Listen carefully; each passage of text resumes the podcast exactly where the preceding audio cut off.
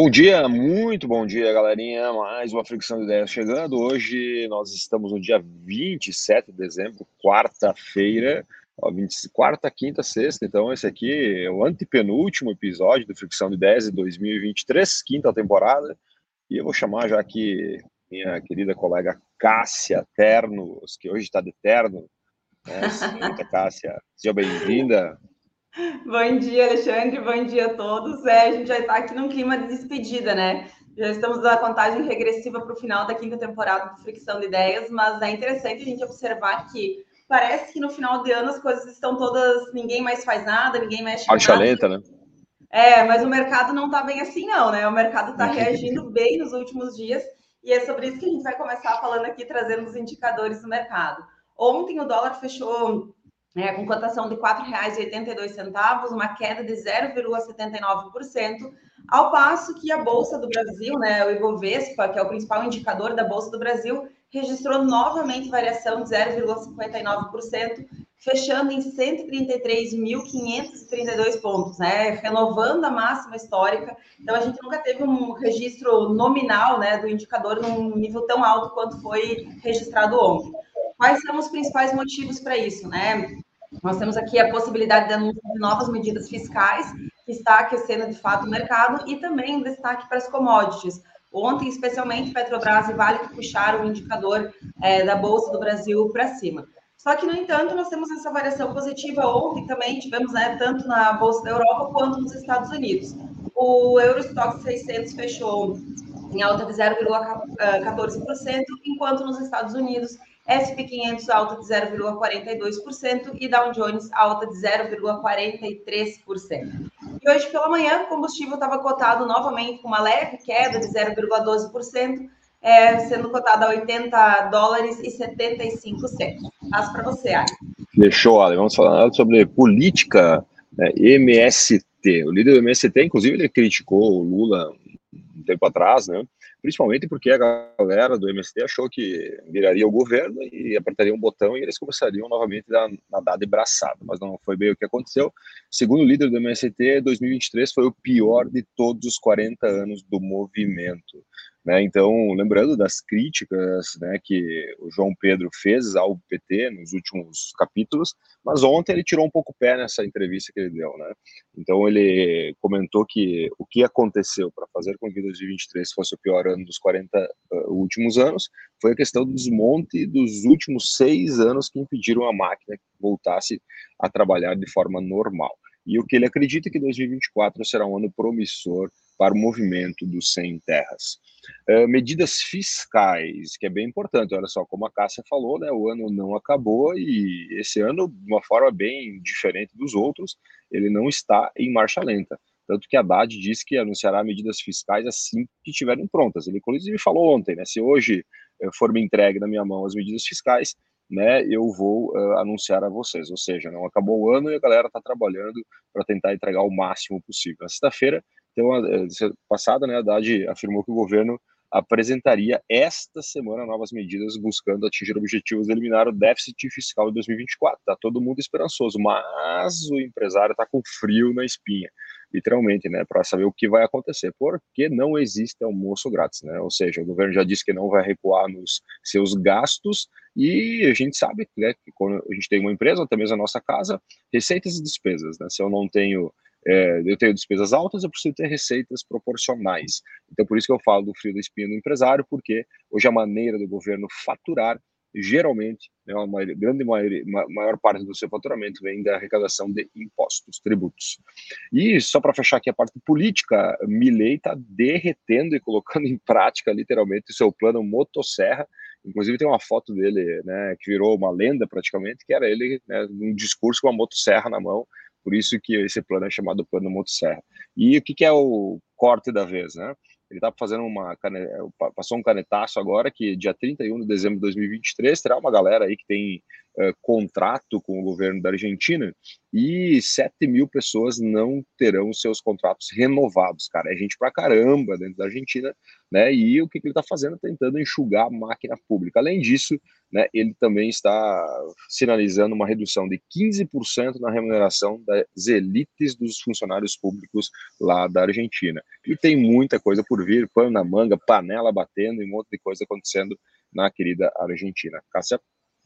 Fala sobre o fluxo do dinheiro, o diesel está mais barato, né? Boas notícias agora para o final de ano, de fato, notícias interessantes aqui que vão impactar diretamente né, os negócios, direta ou indiretamente, todos os negócios serão afetados por isso.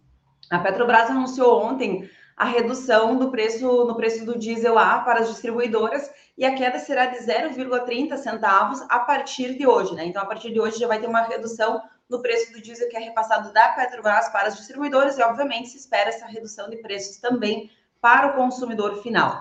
Nas bombas, os valores encontrados, né, a partir de uma pesquisa, variam entre R$ 4,63 a R$ 8,26, a depender, claro, né, da região, do local em que esse, que esse produto está sendo disponibilizado. Mas é importante a gente destacar que, além do, do diesel repassado pela Petrobras, né, além desse preço que é já repassado pela própria Petrobras, existem outros fatores que afetam no preço que o consumidor final encontra lá na bomba, né? Como a questão dos impostos, que varia inclusive de estado para estado, a margem de lucro da distribuidora, a mistura do biocombustível, entre outros fatores que vão afetar o preço final. Mas a expectativa, sim, é que todos nós encontremos agora, a partir de hoje, já um, a partir de hoje, amanhã, enfim, quando esse preço efetivamente chegar para o consumidor final, um preço mais, ou um valor mais acessível. E a bola de neve pode ficar menor, ao menos essa é a expectativa é, do Conselho Monetário Nacional, que anunciou na semana passada novas regras para o uso do, do crédito rotativo no cartão de crédito. A partir de 2024, especificamente a partir do dia 13 de janeiro do ano que vem, o valor cobrado em juros pelos bancos não poderá ser superior ao valor original da dívida. E esse é um movimento bastante interessante. Na prática, vai, vamos ter agora, né, a partir do ano que vem, é, um limitador desses juros que tende a estancar, de certa forma, o crescimento descontrolado das dívidas no cartão de crédito. Em 2023, né, para a gente ter uma ideia, os juros do crédito rotativo do cartão, do cartão de crédito especificamente, superaram os 400% ao ano. E aí sim, de fato, a bola de neve acontece. Agora, importante a gente destacar que não é por isso que a gente não vai ter cuidado com o cartão de crédito, porque ainda assim, é, dobrar o valor da dívida é algo expressivo que pode sim dificultar para que o consumidor final consiga fazer frente ou honrar com os seus compromissos. Passo para você, Ali.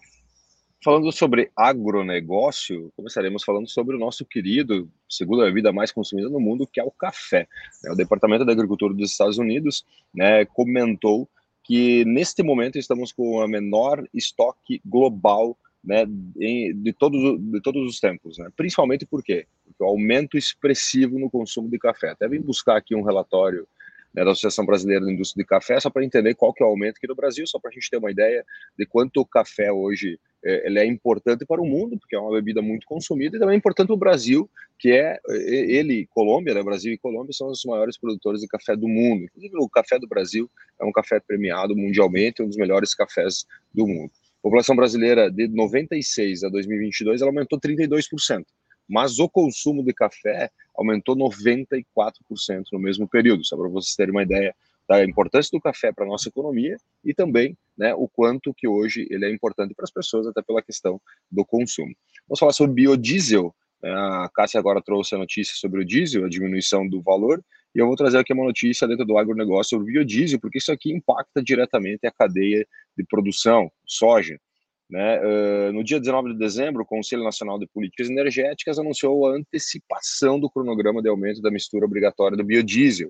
Né? Um projeto que já está vindo né, numa esteira, mas agora está antecipando essa mistura, que é um percentual que deverá ter dentro do diesel, né, diesel a combustível fóssil, né, a questão do biodiesel, feito né, do esmagamento da semente de soja. Inicialmente previsto para atingir 15% em 2026, será antecipado um ano, ou seja, será antecipado para 2025. O segundo, o terceiro tópico aqui de, dentro do agronegócio, depois eu passo a bola de novamente para a Cássia, é sobre cooperativas. Né? Eu estava olhando aqui uma matéria onde a Tânia Zanella, que hoje é superintendente de, da, da organização das cooperativas brasileiras, ela estava falando sobre a representatividade das cooperativas no PIB e também na economia brasileira. Hoje, só para ter uma ideia, nós estamos né, com as cooperativas de crédito em 235 municípios onde não existe instituição financeira. Não existe Banco do Brasil, não existe Caixa Econômica, mas lá está uma instituição de crédito cooperativa. Nós temos hoje uh, também 54% da produção da, do, do, do, do, cooperativismo vem de cooperativas agrícolas, né, como algumas aqui que eu já citei exemplos aqui em outros momentos do Fricção de Ideias. E o mais interessante tá, é que até 2027 a previsão é que 10% do PIB passe na mão das cooperativas, 10% do PIB passando na mão das cooperativas até 2027. Cássia?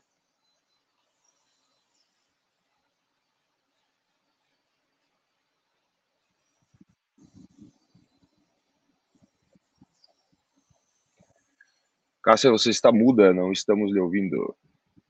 Opa, voltei, voltei, voltei. Nós falávamos aqui, vou falar um pouquinho sobre o varejo, nós falamos nos últimos dias a questão do, do varejo que não está tão animador assim o cenário, né? Nós falávamos sobre os estoques em excesso, tanto da indústria quanto por parte do varejo, que estão superando, inclusive, os índices é, da pandemia, mas nós temos aqui também, por outro lado, alguns setores que acabam se destacando. Um deles, supermercados e alimentos, que acabam estabilizando a questão do comércio varejista ou os indicadores desse, desse comércio. Os dados do Instituto Propag, em parceria com a Stone, né, mostraram que esses setores estão, de fato, segurando as pontas do varejo. Isso porque eles têm se beneficiado com a queda da inflação. Né? Nós estamos acompanhando a elevação da taxa de juros ao longo do ano para controlar a inflação, redução da inflação, e especialmente a queda dos preços do, da alimentação em domicílio está fazendo com que as pessoas consumam mais produtos que são vendidos nos supermercados e acabam preparando seus alimentos em casa, inclusive afetando, de certa forma, hábitos e comportamentos por parte da população. Os segmentos supermercados e alimentos registraram um aumento de 3,6% nas vendas em relação ao mesmo período de 2022. Esse período é justamente os nove primeiros meses do ano, então nós tivemos aqui um aumento em 2023 em relação a 2022, o que faz com que o, o setor se destaque né, dentro, dentro de todo o comércio varejista. Passo para você, Ali.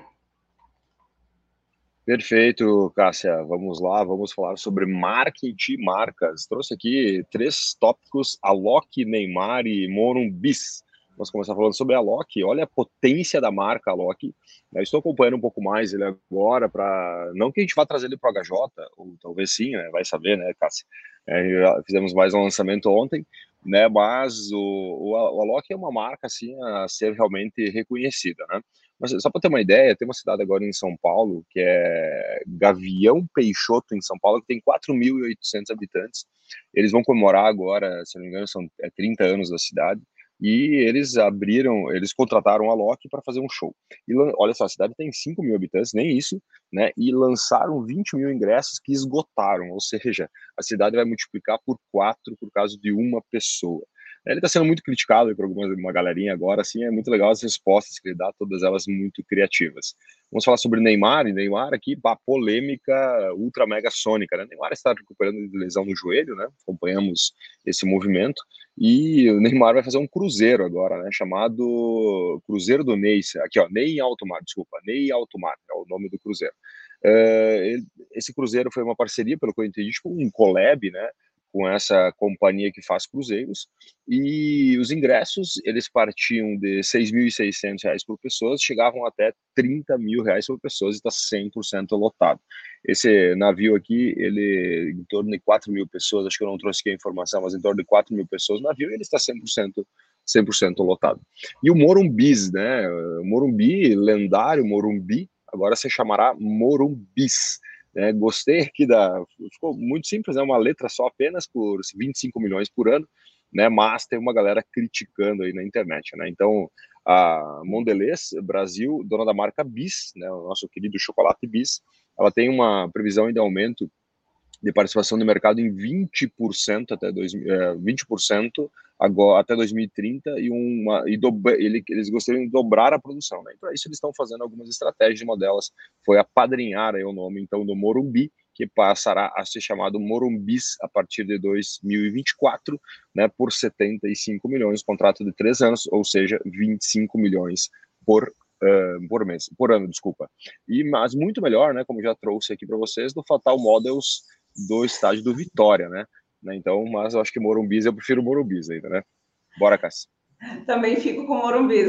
Também acho mais interessante. Falar um pouquinho sobre um, um giro no, no, cenário internacional. Como você já trouxe aqui também, a Argentina, de fato, está causando no cenário internacional. Existiu, assim, essa expectativa muito grande, né, para entender o que, o que, de fato, o governo iria propor e talvez até uma certa incredulidade, né, no sentido de dizer assim, ah, será que de fato ele vai ter coragem de colocar em prática tudo aquilo que falava? Ainda tem muita coisa para acontecer, mas essa questão do corte dos funcionários acaba afetando significativamente, né, o, o cenário argentino e também sinalizando talvez para outras economias. Esses funcionários, né, é importante a gente lembrar que são funcionários que foram contratados em janeiro e que encerram seus contratos agora no dia 31 de dezembro. A questão é que eles não serão renovados para o ano que vem. Mas, além disso, né, o governo pretende fazer uma auditoria sobre o tamanho total do funcionalismo público no país. Porque, embora se tenha, claro, obviamente, uma ideia, mas precisa se entender, segundo o governo, se de fato é necessário né, esse, o tamanho do Estado da forma como ele está. Isso tudo para buscar a austeridade fiscal. Né? O governo está focado nisso, entendendo que esse é o único caminho para conseguir reverter a crise na Argentina que se estende por décadas. E para finalizar aqui a questão do cenário internacional, os Estados Unidos ampliaram novamente né, a sua reserva de petróleo. Essa é uma notícia que circulou bastante no, no, nos jornais ontem. Né? Os Estados Unidos compraram 3 milhões de barris de petróleo para compor a sua reserva estratégica pagaram um preço médio de 77 dólares e 31 cents por barril, né? Hoje a gente já trouxe aqui que a cotação está em 80 dólares. E é importante a gente lembrar que, embora esse volume seja um volume expressivo, que afeta, de certa forma, a, a questão né, da dinâmica internacional, mas em 2022, o, os Estados Unidos né, vendeu 180 milhões de barris justamente para auxiliar na regulação do preço que estava sendo é, comercializado após o início do conflito entre a Rússia e a Ucrânia. Então, esses 3 é, milhões de barris, na verdade, só vão repor aquilo que já foi vendido no passado e não, não há uma expectativa de que, de fato, isso mexa muito com o mercado. Passo para você finalizar. Perfeito. Perfeito. Galera, muitíssimo obrigado por hoje. Já estendemos aqui o nosso, o nosso tempo. Amanhã voltaremos com mais um Ficção de Ideias, nossa análise de mercado é, diária com um pouquinho de ingredientes para você transformar em seu dia. Show de bola, Cassia. Beleza? Então, até amanhã. Até amanhã. Tchau, tchau, pessoal. Valeu. Um abraço, galera. Falou.